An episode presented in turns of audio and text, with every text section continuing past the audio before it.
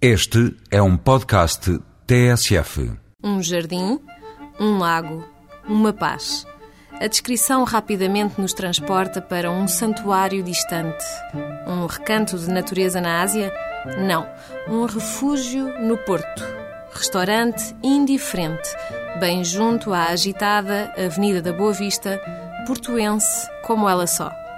A entrada no indiferente faz-se por um portão tipo quinta, que se abre para desvendar um pequeno tesouro. Ali está, o lago, o recanto de natureza e a tranquilidade. Basta passar o portão para senti-la. E basta sentar para testar as delícias assinadas pelo carismático José Cordeiro.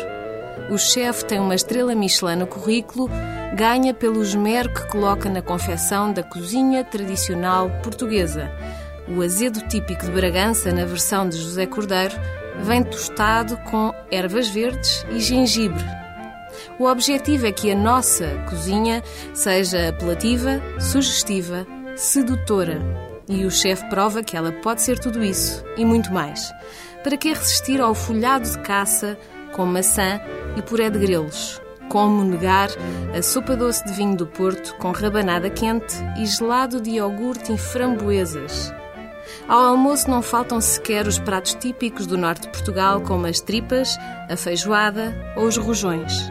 E nesta festa de doces tradições, não se esquecem os vinhos. O menu do chefe faz a ligação entre a gastronomia e a enologia, com seis pratos e duas sobremesas a custarem 35 euros. É, de facto, para ninguém ficar indiferente.